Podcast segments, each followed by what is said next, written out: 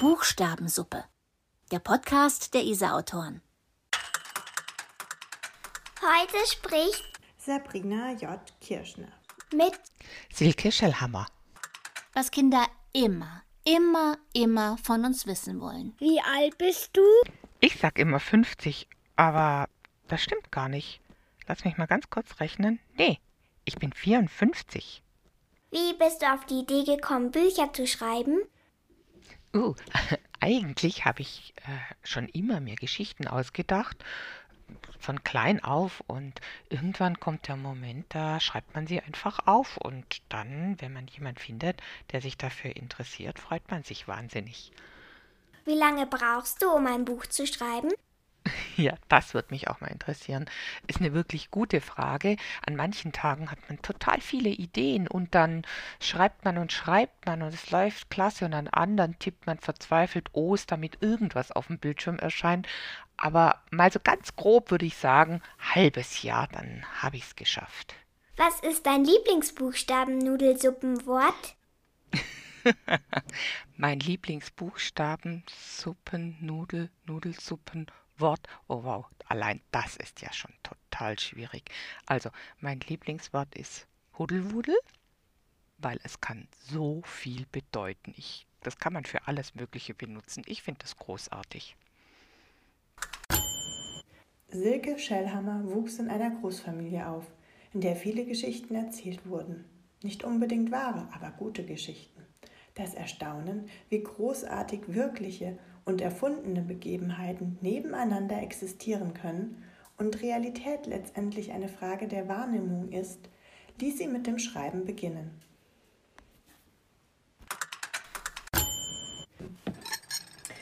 So, also da sind wir wieder in meinem Schrank. Das ist jetzt schon der Podcast-Klassiker. Ich wollte gerade sagen, du könntest da ein Studio draus machen. Ja.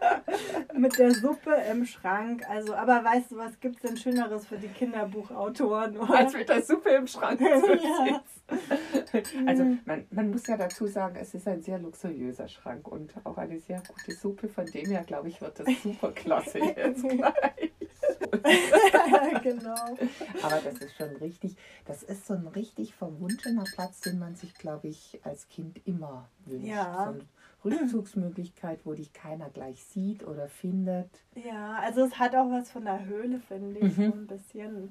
Und ähm, Kinder bauen ja total gerne Höhlen. Und also das merke ich auch, die gehen dann hier rein und haben dann ihre Decken dabei und ihre Kissen und ihre Kuscheltiere und dann wird hier geflüstert und irgendwelche geheimen Pläne gemacht. Kürzlich haben sie ähm, eben, da haben wir das Buch von Sabine gelesen, Mhm. ähm, Willow, und dann war das irgendwie mit der Hexe irgendwie so aktuell. Da haben sie sich auch hier reingesetzt und haben dann lauter Zauberbücher plötzlich Ja. gehabt. Das waren alles Zauberbücher. Und dann haben sie die hier aufgestapelt. Aber das ist ja, äh, genau das ist es ja, was Fantasie ausmacht, dass Mhm. du wirklich in dem Moment, wenn du eine Geschichte hörst oder einen Impuls bekommst, dass du das spielen kannst, dass du das leben kannst. Ja. Also nicht nur spielen, sondern leben.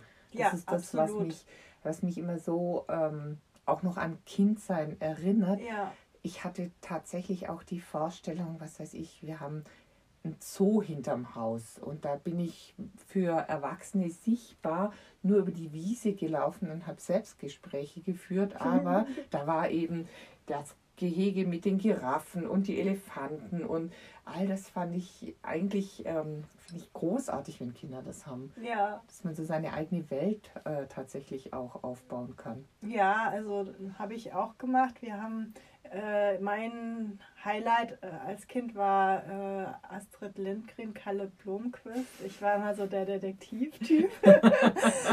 und, ähm, und die haben ja dann auch so Banden, ne? Mhm. irgendwie die, glaube, weiße Rose und rote Rose. Ich weiß nicht, ob du das auch gelesen Nee, hast. Nicht. Blomqvist habe ich tatsächlich nicht. Ich meine so, und dann haben wir auch immer Gruppen, also meine Freunde und ich haben dann auch Gruppchen gebildet. Also die einen waren dann die weiße Rose und die anderen die rote Rose. Also wenn ich das jetzt nicht richtig erinnere. Und dann irgendwie eine wollte dann immer die, ich glaube, sie hieß Eva Lotta oder so. Und Mhm. ähm, das war halt so die Heldin. Und dann hat man sich immer ich sag jetzt mal, gestritten, wer, Wer Eva Lotter sein darf. wer jetzt die sein darf und wer der Kalle Blomqvist sein muss.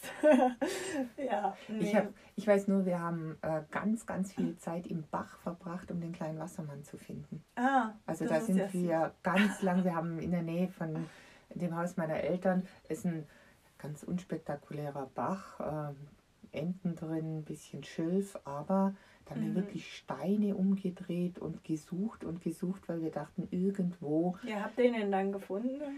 blödsinnigerweise nicht, wir haben, es ging schon damit los, dass wir uns nicht sicher waren, wie groß er eigentlich ist, was wir suchen. Das ist ja immer so Punkt 1. Manche glauben, man sucht etwas, was mindestens 30 Zentimeter ist, andere behaupten nicht größer als zwei. Also da fängt es ja schon mal an und dann gibt es doch viele, die in dem Moment tatsächlich eher die Lust auch wieder verlässt und die lieber was anderes machen wollen. Aber das war es, fand ich schon immer ganz faszinierend, dass es irgendwo andere Welten gibt, in die man so wegtauchen kann, so wie so ein Schrank hier oder Mhm. im, im, im Wasser unter einem Stein.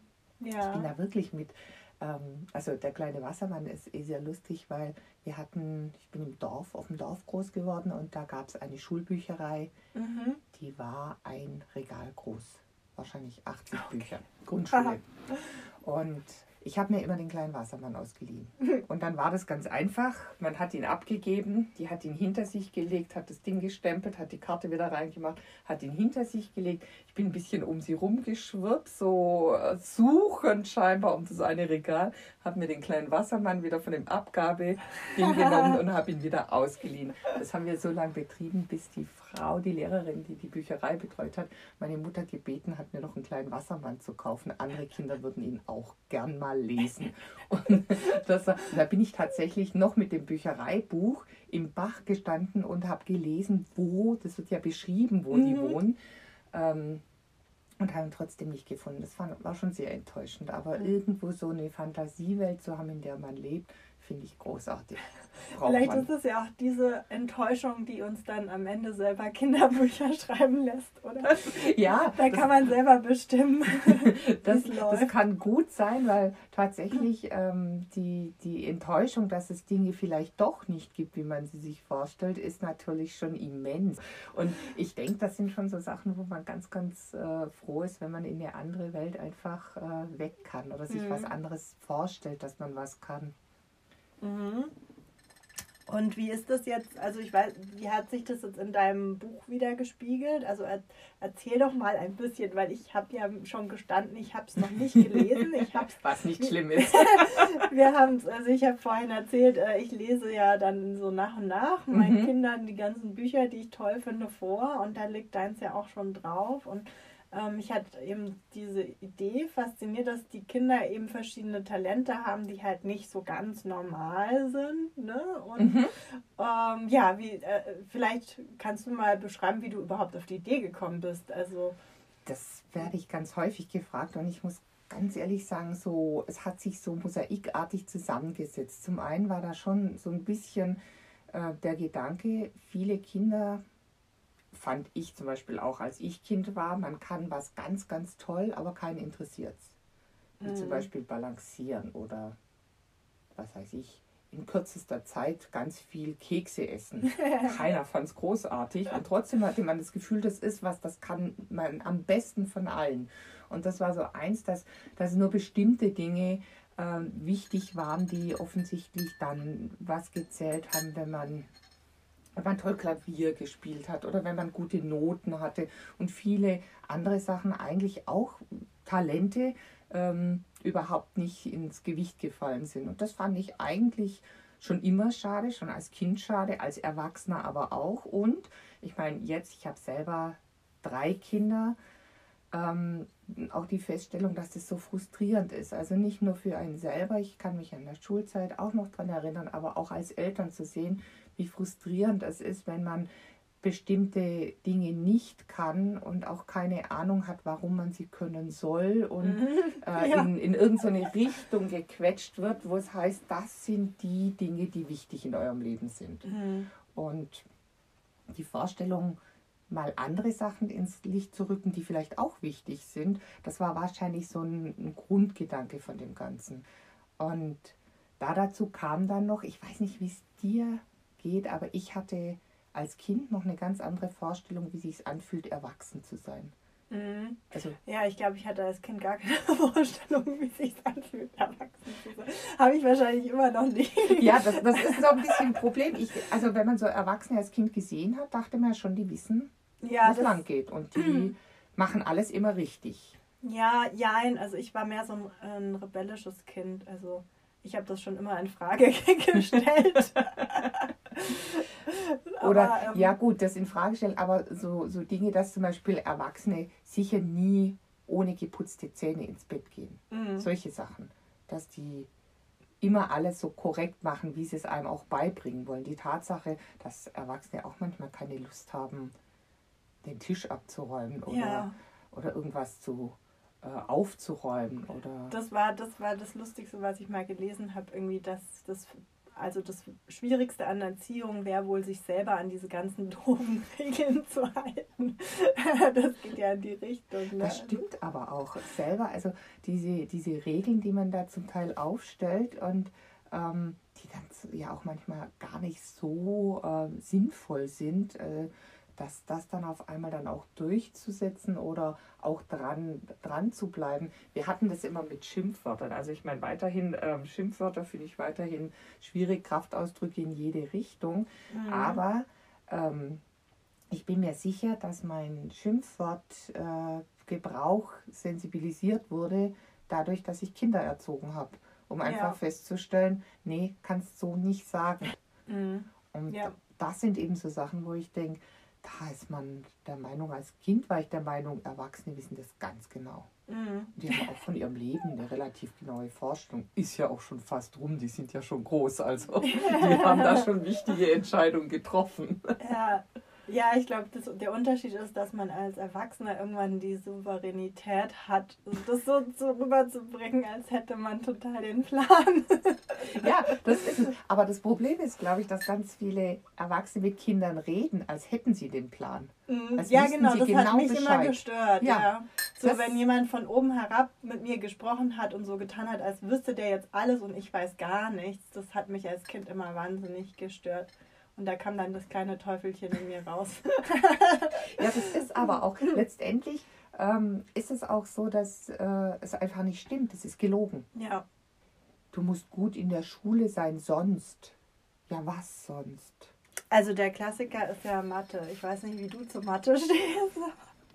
Eine Freundin von mir hat kürzlich auch wieder irgendwo in Social Media gepostet, ja, und ähm, sie fragt sich immer noch nicht, immer noch, warum sie damals die Wurzel von so und so ziehen musste, weil sie hat es seitdem nie wieder gebraucht.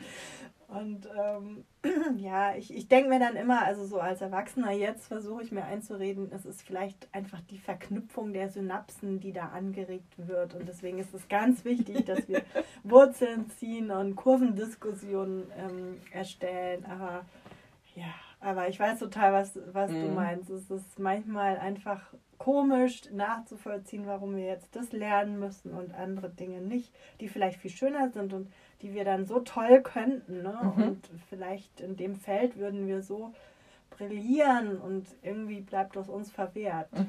Und Ja. vor allen Dingen dieses, mich hat schon immer irgendwie umgetrieben, was gehört denn zu unserem Kulturgut? Gehört es dazu, dass wir ähm, tanzen können? Mhm. Gehört es dazu, dass wir uns, dass wir mutig sind? Gehört es dazu, dass wir uns rühren, wenn wir das Gefühl haben, da läuft was schief? Oder ist es tatsächlich so wichtig, ähm, dieses oder jenes gelesen zu haben, Mhm. ohne da was rauszuziehen?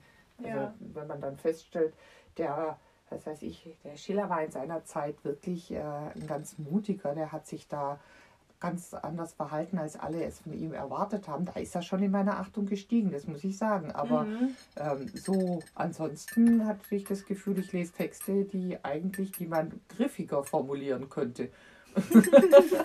Ja, also ich muss sagen, zu Schiller und Goethe habe ich auch so meine eigene Einstellung, weil äh, die haben mich, sag ich jetzt mal, vom Schreiben abgehalten, ja, weil ich immer dachte, man müsste Goethe sein oder Schiller, um, um zu schreiben. Also, ne, das ist ähm, so Leute, die dann so sehr entrückt sind von, von dem Alltag, in dem wir leben, ähm, inspirieren einen, glaube ich, auch nicht mehr, sondern halten einen, also in, in meinem Kindergeist eben haben die mich eher zurückgehalten, wo, glaube ich, noch nie jemand drüber nachgedacht hat. Aber Mhm.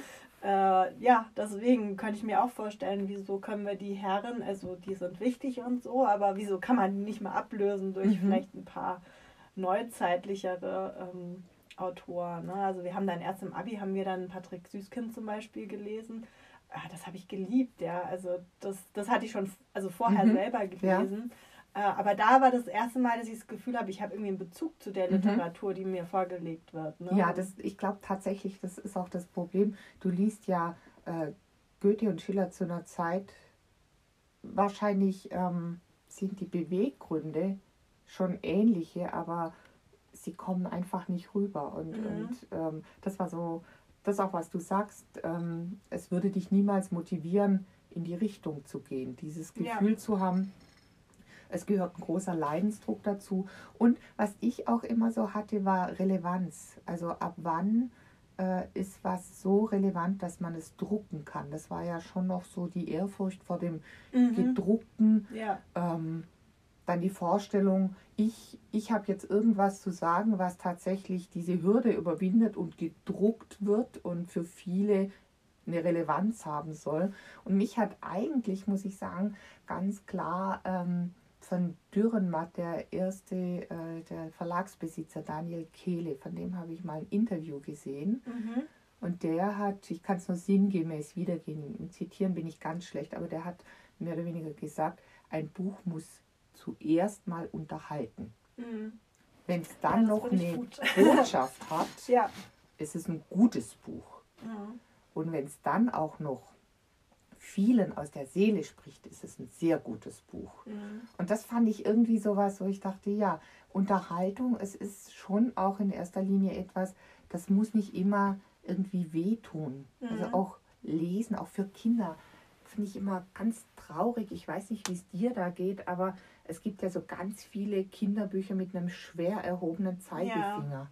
Mm, Also ich, ich denke mir dann immer, also ich, die, die, die Message ist toll und ähm, sicherlich wertvoll, aber die kommt ja gar nicht an, wenn sich die Kinder nicht unterhalten fühlen Mhm. durch das Buch oder sogar abgeschreckt oder irgendwie dann schlecht träumen danach. Mhm. Ja, also da gibt es ja schon Beispiele. Also ich sage jetzt nicht, dass es die Bücher nicht braucht, die braucht es wahrscheinlich schon, ähm, aber ja, ich finde auch, dass es primär erstmal unterhalten sollte. Und ich glaube, in einem anderen Podcast habe ich auch gehört, das mit dem Happy End. Ich finde es auch ähm, ganz wichtig, dass Bücher Happy End haben. Vor allen Dingen Kinderbücher, ja. Also Ja. wie furchtbar ist doch die Perspektive auf unsere Welt, wenn dann so ein Buch, in das man so eintaucht und in die man sich so aufgehoben fühlt, einen dann am Ende mit sowas enttäuscht. Ne? Also glaube, als Erwachsener kann man das noch irgendwie wegstecken, weil man viel gelernt hat über die Welt, aber so als Kind, ja, Ja, ich glaube, man kann es wegstecken, aber wirklich glücklich äh, ist man äh,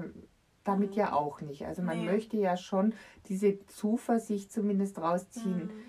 Irgendwann wird es auch gut. Und Mhm. ähm, wie auch immer dieses Gut geartet ist, das finde ich eben das, das, das Tolle. Ein Happy End, das vielleicht am Anfang unerwartet ist, aber trotzdem Mhm. alle glücklich macht ja, kann ja auch ähm, ne, was ganz anderes sein. Das muss ja nicht voraussehbar se- deshalb sein. Also ja, das ist das- natürlich wichtig. Das ist ja auch Teil der Unterhaltung, finde ich für mich immer, wenn ich Bücher lese, wo ich eben nicht weiß, oh, das endet jetzt XYZ oder schon auf der ersten Seite weiß ich genau, was passiert. Auch bei Kinderbüchern ist das nicht nötig. Ne? Ja. Oft sagt man ja, da, ja, für Kinder muss das noch relativ einfach sein.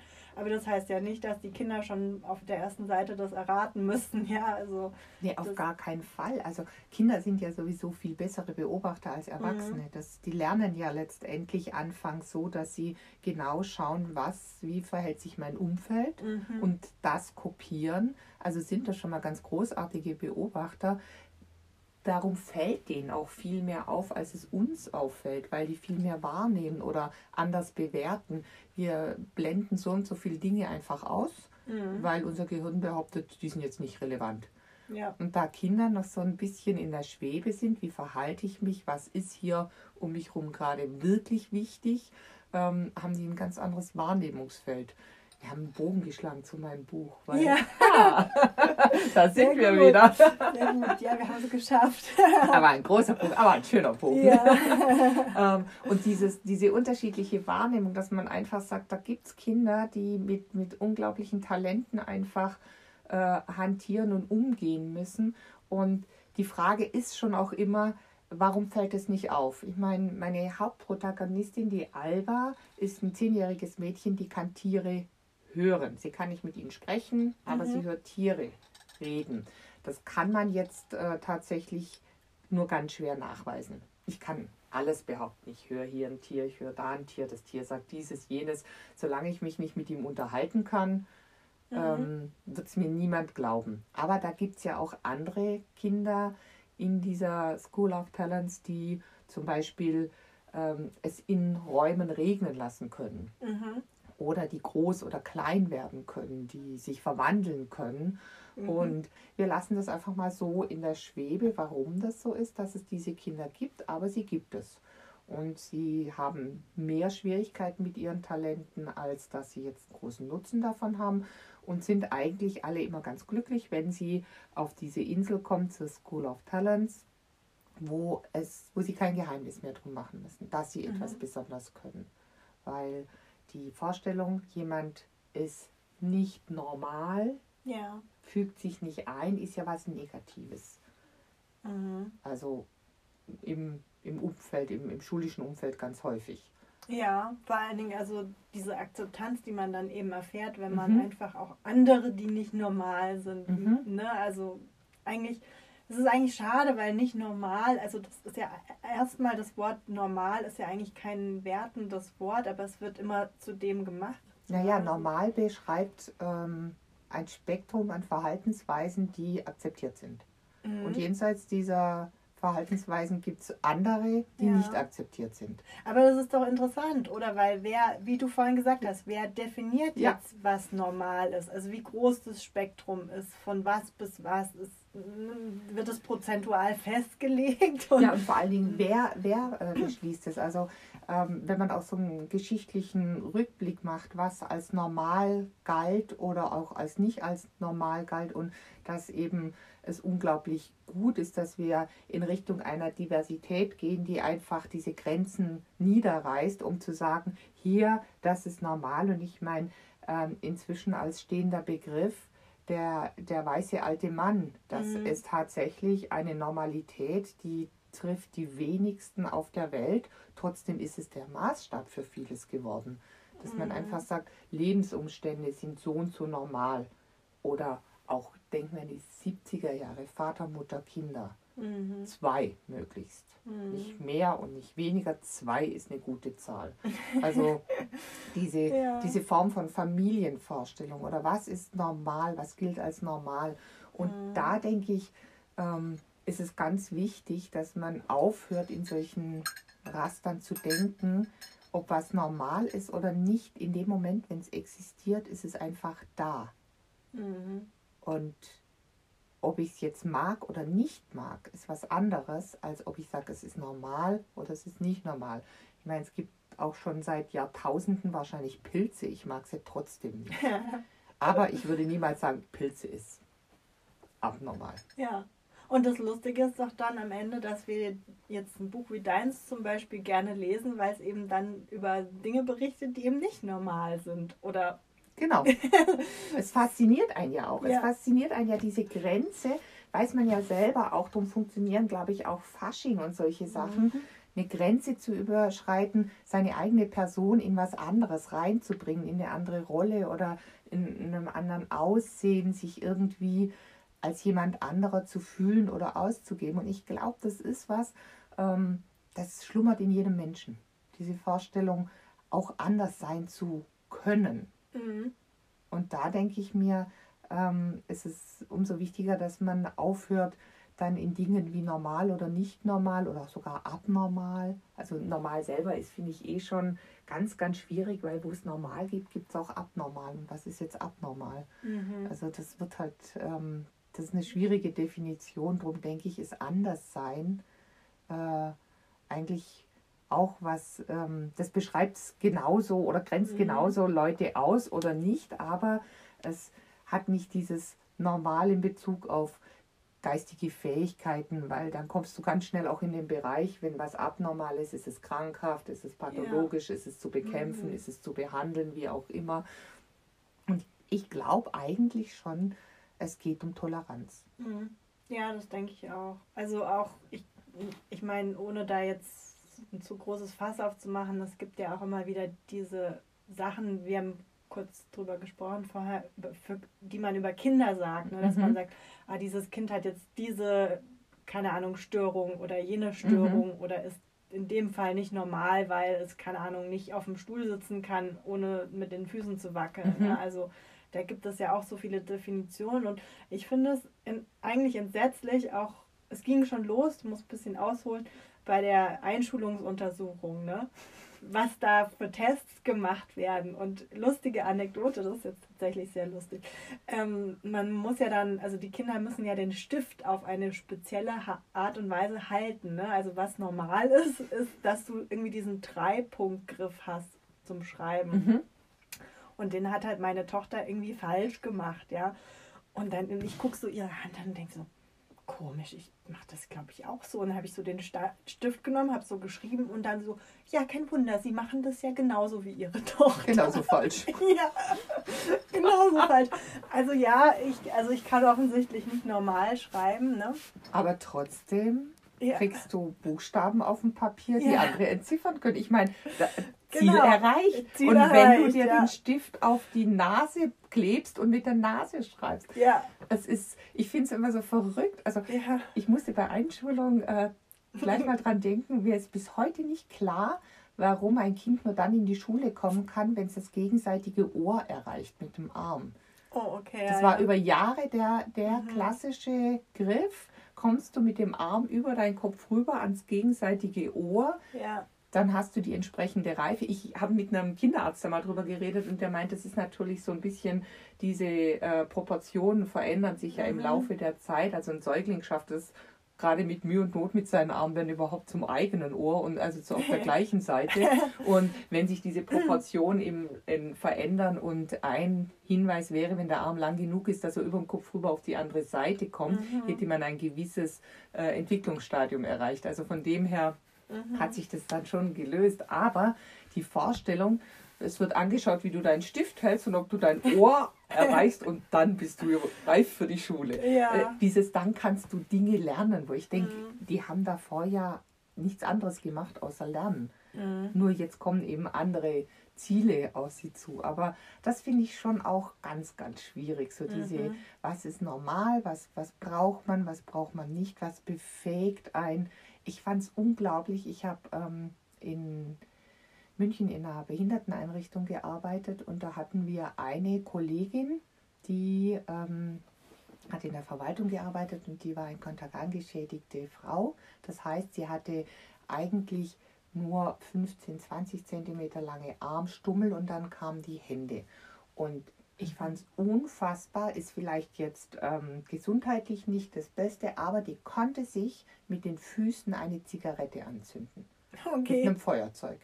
Und ja. ich habe mir wirklich jämmerlich die Zehen verbrannt, weil ich es versucht habe, weil ich dachte, das kann ja wohl nicht wahr sein. Wie geht sowas? Mhm. Also abgesehen davon, dass ich kaum mit meinem Mund in Nähe dieses Feuerzeugs gekommen wäre, habe ich schon, bin ich schon daran gescheitert, dass ich kein Feuerzeug mit einem Fuß bedienen mhm. kann. Ja. Aber sicher nicht das Gängige. Trotzdem hat es das Ziel erreicht. Also ist es mit einem Bewegungsablauf Möglichkeit, wie kann ich mir, wie kann ich Feuer anmachen? Mhm. Auch mit dem Fuß möglich, wenn du es kannst. Ja. Und das ist genau das gleiche wie beim Schreiben. Da musste ich jetzt gerade dran denken. Es ist letztendlich Ziel erreicht und gut ist es. Mhm. Ich fand es ganz super. Ich habe nämlich in der ersten Klasse eine ähm, Mitschülerin, die hat ihren Stift in den hinteren drei, kleiner Finger, Ringfinger und Mittelfinger gehalten. Mhm und hat so geschrieben. Ich weiß nicht, wie sie das gemacht hat. Die hat den irgendwie so gehalten und hat so geschrieben. Ja. Fand ich super, wollte ich unbedingt auch machen, Gabrielen, aber auf gar keinen Fall. Da war, wird, mir wurde wirklich angedroht, ich werde weggesetzt, wenn ich das weitermache. Oder auch die Leute, die dieses Blatt immer Gott weiß wohin drehen, um dann zeitlich drauf zu schreiben. Ja. Es geht von allem anderen eine Faszination aus. Mhm. Aber diese kindliche Begeisterung, wenn man andere Dinge entdeckt und die auch so können möchte, die wird uns abgewöhnt, äh, abgewöhnt Mhm. glaube ich. Ja, also ich meine, es gibt natürlich, man kann jetzt argumentieren, es gibt immer irgendwelche Gründe dafür, warum Mhm. man das macht und auch um der Dame vom Gesundheitsamt nicht, nicht so arg das Schienbein zu treten. Sie hat sich davon dann auch nicht so wirklich beeindrucken lassen. Ne? Also sie hat jetzt nicht gesagt, oh, das Kind muss jetzt in Therapie oder so. Sie hat nur gesagt, das, da sollte man dann drauf achten. Aber ja, es macht natürlich, finde ich, den Kindern auch ein bisschen Angst. Ne? Wenn man, ich glaube, wenn man dann merkt, oh, man kann das nicht oder mh, man ist eben dann nicht normal. Mhm. Ich glaube, das macht schon was in den Köpfen der Kinder und es wäre eigentlich schön, wenn es eben diese, diese Barriere, dieses Zurückhalten, wie auch immer, einfach nicht, nicht gäbe. Ne? Mhm. Das, das auf jeden Fall. Das ist tatsächlich was, wo ich glaube, Kinder würden viel befreiter Dinge ausprobieren, Mhm. wenn dieses richtig und falsch nicht Ja. so früh Einzug halten würde, dass man Mhm. was falsch macht. Und äh, falsch ist ja auch tatsächlich was ganz Schwieriges, weil das, das setzt einen ja auch herab und richtig setzt einen ja hoch. Also diese Mhm. Das bewertet werden und zwar im Vorgang, gar nicht im Ergebnis. Ich fand es großartig. Mein Sohn hat mal in der Mathe-Schulaufgabe, dritte Klasse glaube ich, beschlossen, dass jetzt die Zeit ist, einen eigenen Rechenweg zu entwickeln, Mhm. Der nicht funktioniert hat. way. Ja, aber er hat es ausprobiert. Er hat es ausprobiert. Und das muss ich sagen, dass deshalb äh, diese Lehrerin von ihm, die, die war wirklich großartig. Ich glaube, die hat mehrere Stunden zugebracht, diesen Rechenweg nachzuvollziehen, weil er hat in der dritten Klasse in Mathematik tatsächlich eine 6 in einer Schulaufgabe gehabt, weil sein Rechenweg nicht funktioniert hat. Und sie war aber so massivst gewillt, irgendwo was Gutes zu finden, Ja. um Punkte zu verteilen.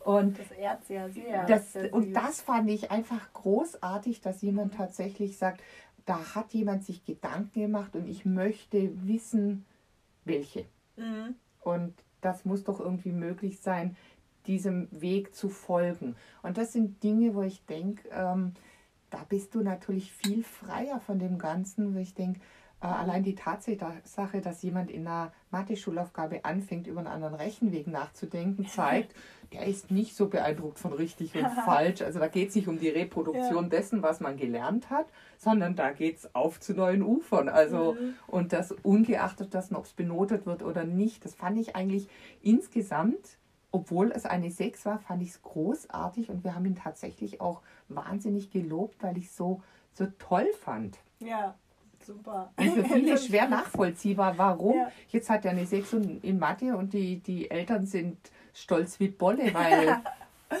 weil er was gemacht hat.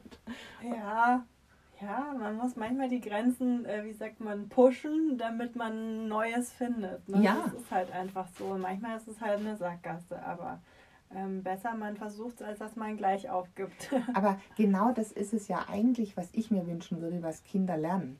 Mhm. dass man nicht Dinge reproduziert, sondern äh, dass man tatsächlich Für sich selbst auch für sich selbst weiterdenkt, ohne Mhm. dann, das wird sicher falsch oder das kann ich sicher nicht. Mhm. Ich bin mir, ich, ich stock deshalb gerade, weil ich mal wieder überlegt, der schlechte Zitierer. Ich kann mir immer Dinge, die mich beeindrucken, merken. Es sind nicht meine eigenen Worte. Ich glaube, es war Einstein. Einstein hat sehr viel gesagt. Man muss das Unmögliche denken, um das Mögliche zu erreichen. Das heißt, du musst dich in irgendeine Absurdität versteigen, damit du überhaupt rauskriegst, wie weit geht denn das? Mhm. Wenn nie irgendein Mensch sein Dorf verlassen hätte, dann wüsste man nicht, wie es um das Dorf rum aussieht. Ja. Und Ja, ja. so ist es geistig eigentlich auch. Und das ist das, wo ich denke, so dieser Forschergeist, diese Vorstellung, es gibt Fremdes, es gibt anderes, es gibt Unerklärliches. Es gibt ja Mhm. wirklich viel Unerklärliches noch auf dieser Welt. ja, Und auch ringsherum. absolut, ja. Und den, da, da muss man einfach, finde ich, äh, sollten die Kinder lernen, da geht's hin. Ja, Das, da, da muss man schauen, was ist das? Und diese Neugierde zu haben, nicht die Angst zu scheitern, sondern tatsächlich, dass man irgendwie diese Neugierde bewahrt. Mhm. Ähm, ich bin diejenige, die das machen wird. ja. Und nicht, da wird schon irgendeiner kommen, der ist sicher schlauer als ich und der hat sicher auch bessere Schulnoten gehabt und eine bessere Ausbildung. Der wird es schon machen. Hm. Ja, das ist oft, ich glaube, ja, dieses, diese Selbstzweifel halten uns, glaube ich, alle öfters zurück als irgendwas mhm. anderes. Ne? Und ich glaube, die Selbstzweifel bringen wir Kindern bei. Mhm. Die haben die nicht von Anfang an. Ja. Wenn du ein Kind beobachtest, das verzweifelt versucht, vom Rücken auf den Bauch sich zu drehen. Vollkommen frustrierende Zeit. Aber die machen immer weiter, immer weiter. Die lassen sich nicht frustrieren. Und das ist dieser Moment. Das stimmt, ja. Und das, das ist einfach so ein Moment, da ist, da ist dieser Gedanke, das muss doch irgendwie gehen und, und dieses Versuchen und natürlich mit Versuch und Irrtum. Und da haben die eine unfassbare Energie dafür. Mhm. Und diese Energie einfach beizubehalten für diese für diese Dinge, von denen man annimmt, das muss doch irgendwie gehen. Und ich glaube, dass man Kindern da relativ früh dann auch schon sagt, nee, das geht nicht. Mhm. Also was ich ja auch interessant finde, wir, wir schreiben unsere Bücher ja beim gleichen Verlag mhm. und letztendlich habe ich ja auch ein Schulthema und wenn ich jetzt dir zuhöre, dann ist es ganz klar, also dein Ansatzpunkt ist eben dieses normal, nicht normal, mhm. ne?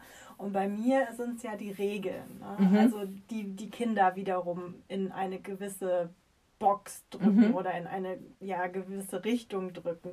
Und das ist, finde ich, eigentlich total spannend, ne? weil es gibt dann so viele unterschiedliche Aspekte von Bildung und Erziehung, die man irgendwie aufs Korn nehmen kann über mhm. die man nachdenken kann. Und trotzdem habe ich manchmal das Gefühl, es wird immer noch zu wenig darüber diskutiert. Also wenn ich jetzt meine, meine Tochter ansehe, die jetzt in die Schule geht, in die erste Klasse, denke ich mir, klar haben sich Dinge geändert, seit ich in der Schule war, aber auch nicht so wahnsinnig. Ne? Und Oh, ja, ich weiß nicht, was wir Kinder Buchautoren noch schreiben müssen. ja, ich, also da denke ich mir natürlich auch, die, die Schule, ich bin mir sicher, wenn du viele Lehrer fragst, die mhm. würden es wahrscheinlich ganz, ganz anders machen. Aber die sind ja auch wieder nur äh, Knecht eines weiteren Herrn. Und mhm. irgendwo ist einfach festgelegt worden, das sind unsere Ideale. Und mhm. bei Regeln denke ich mir auch ganz häufig, ähm, natürlich braucht man Regeln. Ich bin jetzt nicht für, für ein komplett mhm. regelfreies Leben. Äh, es würde auch unendlich viele Leute allein schon das Leben kosten, wenn wir zum Beispiel keine Verkehrsregeln mehr genau, hätten oder ja. so. Also es gibt ja nachvollziehbare Regeln. Ja. Auch die Tatsache, dass nicht jeder ausprobieren muss, ob man fliegen kann, weil nachhaltig geprüft, nein, der Mensch kann immer noch nicht fliegen, deshalb muss nicht jeder aus dem dritten Stock springen. Ja. Weil das sind so Dinge, das genau. erklärt sich ja irgendwie dann auch. Aber diese, diese Regeln, die dann zum Teil aufgestellt werden und die auch gar zum Teil wenig hinterfragt werden, mhm. was dich mhm. wahrscheinlich schon früher gestört hat. Darum bist du auf ja. diesem Thema wahrscheinlich genau. gelandet. Ja. Und diese, diese Vorstellung, dass man ähm, sie aber trotzdem befolgt. Mhm. Genau. Also ich kam dann, also ich bin jetzt auch gerade wieder extrem in diesem Thema drin durch die, durch die Filmgeschichte, mhm. also weil da haben wir uns auch das Thema rausgepickt und ähm, ja, letztendlich mit Regeln ist es halt so, wie du sagst, es gibt einfach welche, die sind sinnvoll. Und man, wenn man es herunterbricht, ist der Sinn der Sache, dass wir als Gesellschaft funktionieren, ne? mhm. ne? dass wir wenig anecken miteinander, dass alle möglichst in Freiheit und auch mit, ich sage jetzt mal, Glück ihr mhm. Leben leben können. Und dafür sollten die Regeln gemacht sein, um diesen Zustand sicherzustellen. Mhm. Ne? Aber oftmals sind die Regeln aber genau darauf eigentlich nicht abgezielt, wenn man sie dann hinterfragt. Ne? Und in, in, jetzt in der Schnittlichschule, um die es in meinem Buch mhm. geht, ist es ja so, dass das alles sehr überspitzt und mhm. überzeichnet mhm. dargestellt wird. Aber wenn man dann manchmal, also ich glaube, dass eben viele Leute da einfach schmunzeln, weil es dann diese Regeln dann doch irgendwie diese total sinnfreien Sachen einfach doch gibt. Ich glaube, jeder weiß am Ende, von was man spricht. Jeder ja. hat so eine Regel schon mal gehört und denkt sich, warum denn, ja? Bei Kindern denkt man da, glaube ich, gar nicht so drüber nach, weil die sind ja noch klein und die wissen es ja nicht besser. Mhm. Da kommen ja. wir wieder in den Bereich, so diese genau. unfähigen kleinen Kinder, die es nicht besser wissen, die aber letztendlich ganz viele Regeln tatsächlich durch Beobachtung lernen. Ja. Eins der größten Dinge finde ich immer, ähm, wenn Kinder rum, rum ähm, denken, sie möchten irgendwas. Dieses mhm. Rumnölen. Kann ja. ich, kann ich, kann ich. Man fängt an mit Nein. Dann geht es zehn Minuten. Dann ist man irgendwann mürbe und sagt, ja gut. Das Kind lernt, es muss zehn Minuten Dauer befeuert werden und dann Ja. bekomme ich, was ich möchte. Mhm. Diese Regel lernt jedes Kind. Und die, wir Eltern merken es nicht mal, dass sie es gelernt haben. Ja. Und fragen uns irgendwann, ich möchte mal wissen, warum das Kind immer so rumnölt. Weil dann fängt schon beim Fragen an, kann ich das haben? Oder äh, warum dieser Ton? Das war die Regel, so geht's. Genau. Und das Kind richtet sich darauf ein, dieser Ton muss zehn Minuten gehalten werden und dann geht's. Ja, deswegen das Wichtige bei Regeln, kann ich sie auch durchsetzen. Ich fände es total schön, wenn du uns jetzt einfach ein bisschen was vorlesen würdest. Dann würde ich nämlich auch zuhören.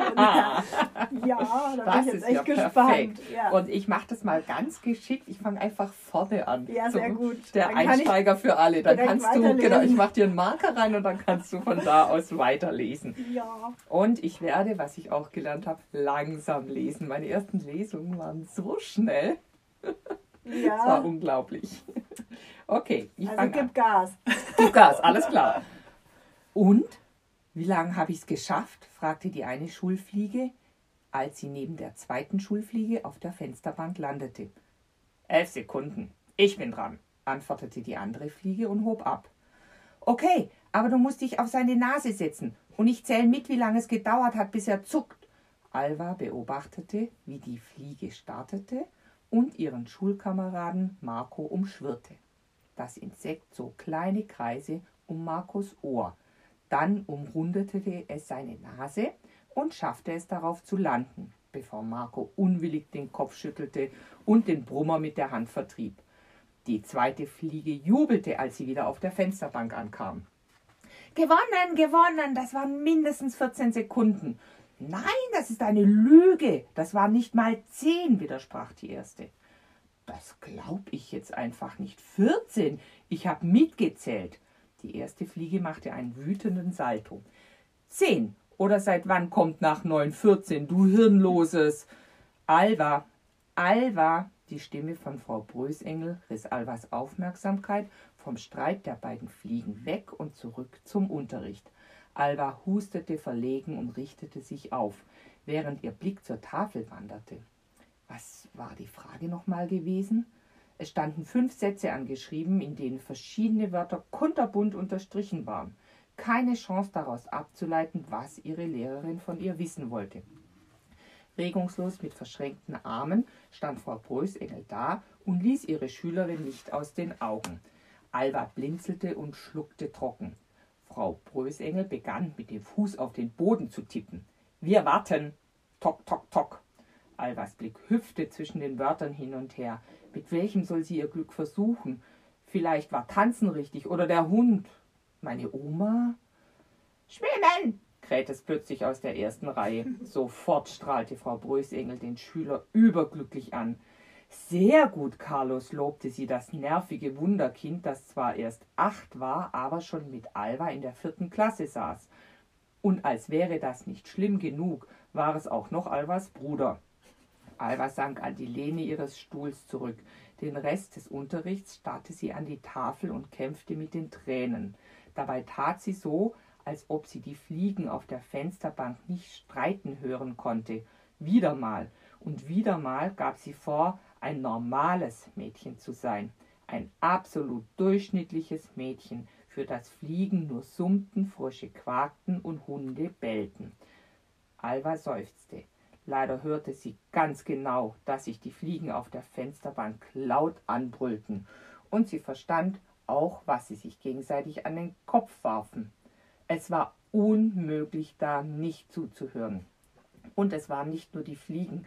Auf dem Baum vor dem geöffneten Fenster des Klassenzimmers erzählten sich zwei Eichhörnchen Witze, und zwar wirklich gute Witze. Alva biss sich auf die Lippe, um nicht laut loszulachen. Das ist Alva. Ja, cool.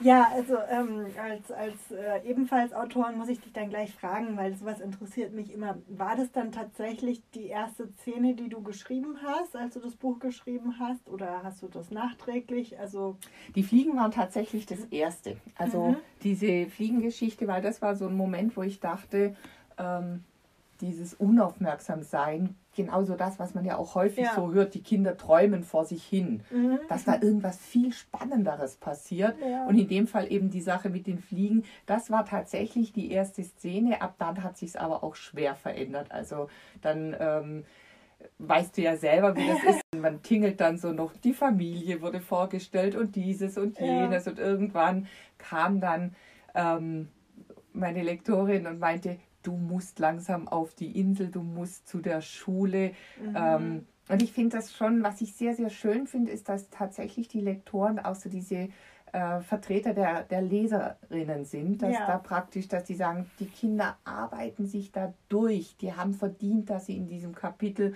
was erfahren oder Mhm. Spaß haben. Und auch wenn du diese Landschaftsbeschreibung wunderhübsch findest, so ein Erstleser arbeitet daran 20 Minuten, um zu erfahren, dass die Abendsonne schön durch die Blätter leuchtet. Spaß dir einfach.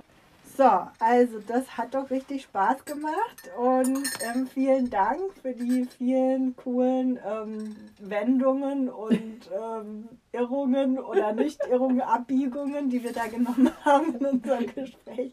Ähnlich wie beim Schreiben. Oder? Ja, genau. Es Also- hat wahnsinnig Spaß gemacht und Ja. ich könnte bei diesem Wetter noch ewig lang hier sitzen und Ja. mich mit dir unterhalten. Ist echt Ja. total schön. Super Müssen wir klasse. einfach nochmal machen, machen. wir mal wieder. Ja, Genau. am, am liebsten, also ich fand es ja mal irgendwann toll in einer richtig großen Runde. das glaube ich auch. Irgendwann kriegen wir das hin. Das ja, hoffen wir es mal. Also gut, super. Dann, bis dann. Bis dann. Jetzt hat sich's ausgelöffelt.